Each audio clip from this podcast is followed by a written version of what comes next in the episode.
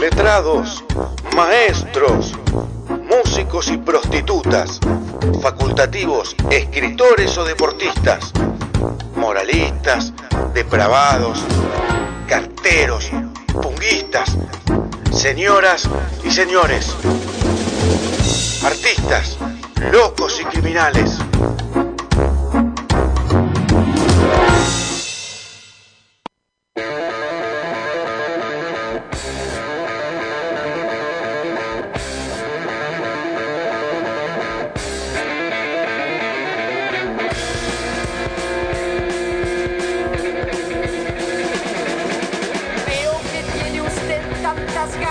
No, señores, no es Rata Blanca, no, es heavy metal así, de ese metal de los 80.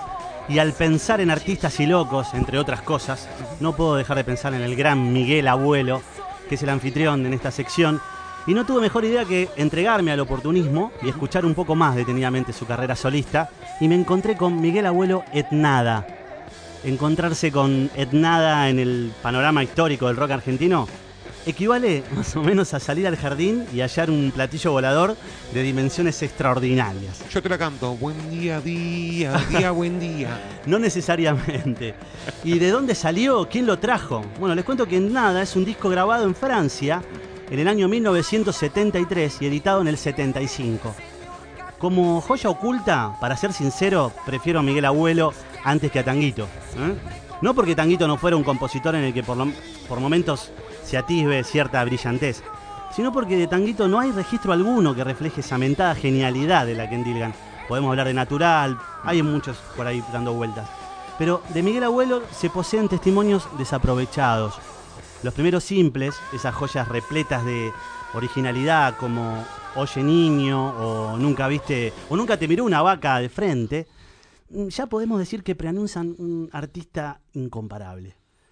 Temas como decías vos, Buen Día a Día, ¿te acordás de esa canción allá por los 80? Una larga parrafada de principio de los 80.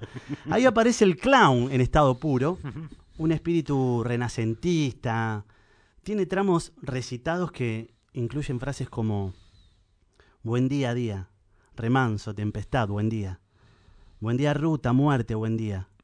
Buen día a día. Ey, ¿y si hubieras contraído compromiso con la muerte?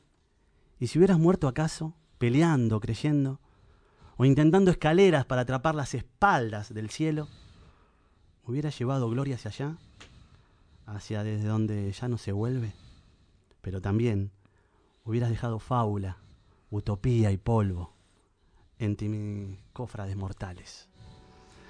Desde Blow Up pedimos urgentemente una reedición de la carrera solista de Miguel Abuelo, tan, tan dispersa e inasible yo creo que la postergada edición de Nada lo posicionaría finalmente en el Olimpo del rock en castellano. Como sucedió en el campo de la literatura, con las reediciones de los libros del olvidado Antonio Di Benedetto, a través de la editorial Adriana Hidalgo. Y dándole la razón a Spinetta y Andrés Calamaro, entre otros artistas que elaboraban desde siempre la, postura del mito de su genialidad. Voy a confesar que no soy afecto a los, rangos, a los rangos así vocales. Mis cantantes favoritos son personas que, más que vos, tienen actitud, tienen personalidad. John Lennon, Bob Dylan, el último Goyeneche que hablábamos, Spinetta mismo. Con Miguel Abuelo hago una excepción. Es de otro planeta. Eh, nunca en el rock argentino hubo una voz con tanta musicalidad y expresión. Y además subversivo. Su garganta, entre las tantas tonalidades que tiene, alcanza un registro femenino. Ahí escuchamos. Quien lo escuchara puede pensar como Edith Piaf con Jack Brel, ¿no? Que un hombre no debería cantar canciones así. Es impensable saber lo que puede ocurrir cuando dos personas totalmente opuestas se unen.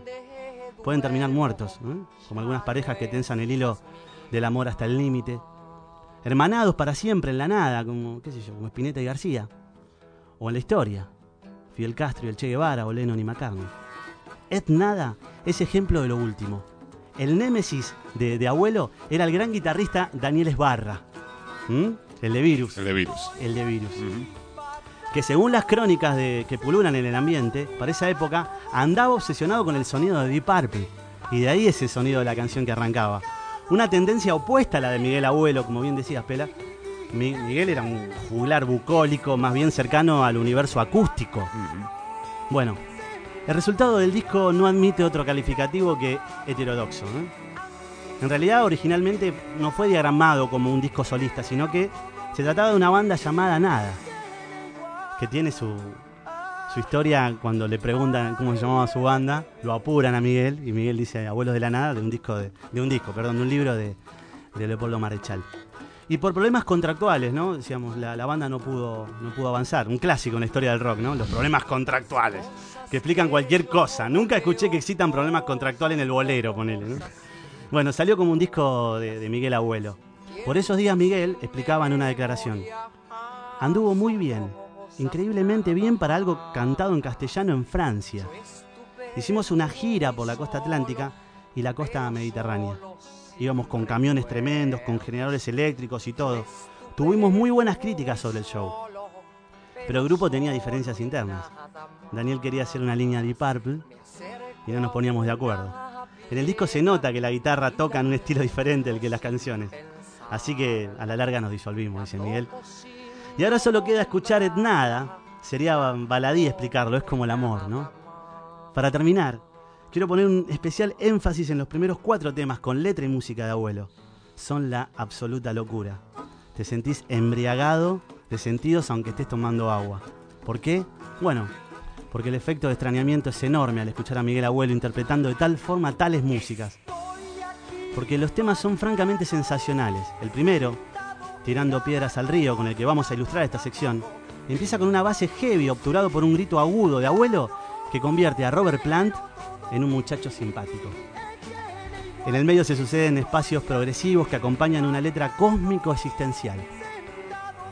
Porque somos instantes en el mundo, porque somos amantes en el cielo, porque a la distancia, nena, estás tan aquí, porque amarte, amarte es eternidad. Es imposible no pensar que el mismo año Spinetta grababa Artaud y Nevi a muerte en la catedral. Otros dos discos a vanguard que hubiesen sido aún más geniales si hubiesen contado con las condiciones técnicas del nada. El disco fue bancado por un mecenas millonario y se escucha una fidelidad sorprendente. No se me ocurre una forma diplomática de cerrar esta sección. Corra con frenesí a su disquería mía y compre nada. Recuerde que como dijera un amigo de abuelo, cada minuto es un minuto menos.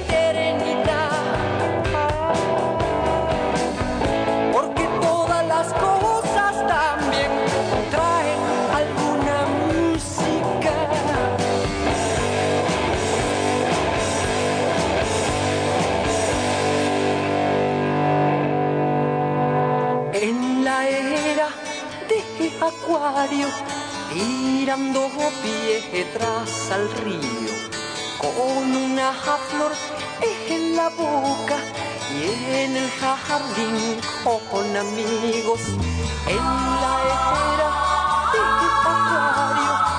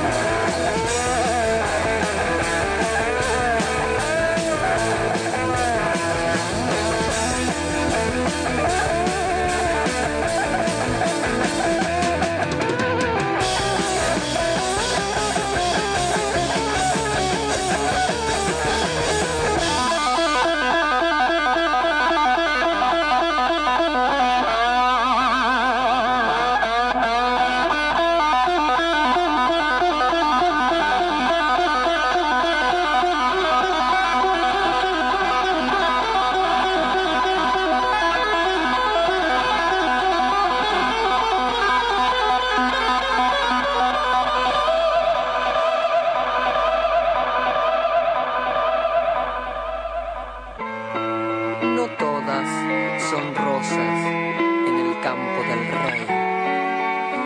No todas las rosas del campo son del rey. No todos los reyes saben mucho sobre rosas. No todas las rosas quieren saber de algún rey.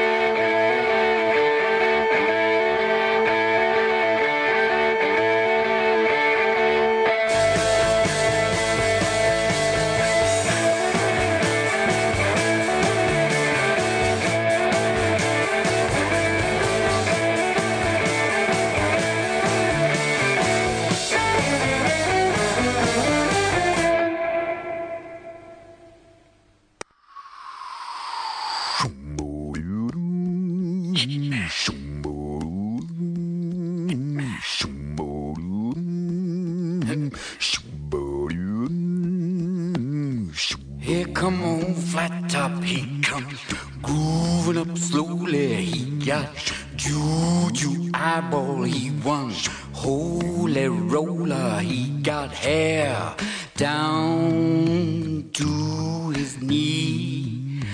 Got to be a joker, he just do what he please. Jim Carrey es eh, uno de los tipos más completos que recuerde. Es actor, humorista, cantante y escritor. La tenías. ¿No? Canadiense, aunque también norteamericano. Delumbró con sus papeles en nada más y nada menos que Ace Ventura, The Mask, ah, The Truman Show y hasta hizo de acertijo en Batman Forever.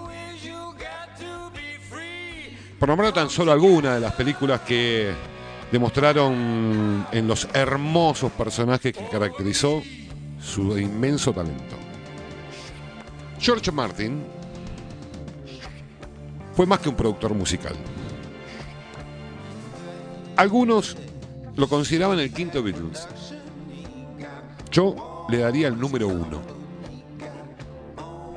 Padre musical de los fabulosos cuatro. ¿En dónde cree usted que se unen las carreras de estos dos monstruos?